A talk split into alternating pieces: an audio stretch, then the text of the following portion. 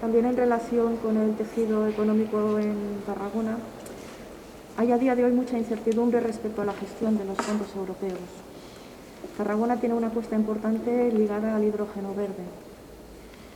¿Qué papel va a poder desarrollar el Gobierno de la Generalitat en la llegada efectiva al terreno de estos fondos? ¿Y cómo va a trabajarse en este sentido con las entidades locales? Pues con mucha cercanía, ¿no?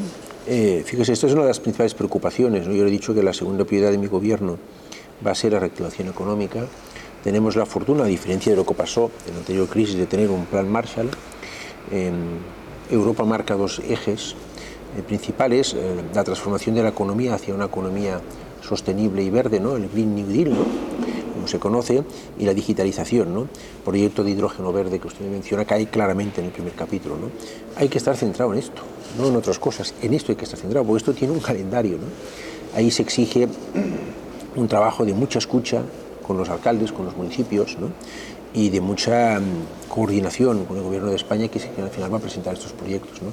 Pues claro que le vamos a dar prioridad, no solo a este, a todos los que vengan de Cataluña para hacer un trabajo serio, riguroso, nos jugamos un poco el prestigio y el proyecto que usted menciona tiene la virtud de que es un proyecto transformador. Se llama Plan de Recuperación, Transformación y Resiliencia. Se trata no solo de parchear la economía, sino de transformarla. ¿no? Y por tanto, estos proyectos, si se presentan bien, si se hace el trabajo seriamente, parten con ventaja ganadora, ¿no? porque van en la línea de las prioridades que ha marcado Europa.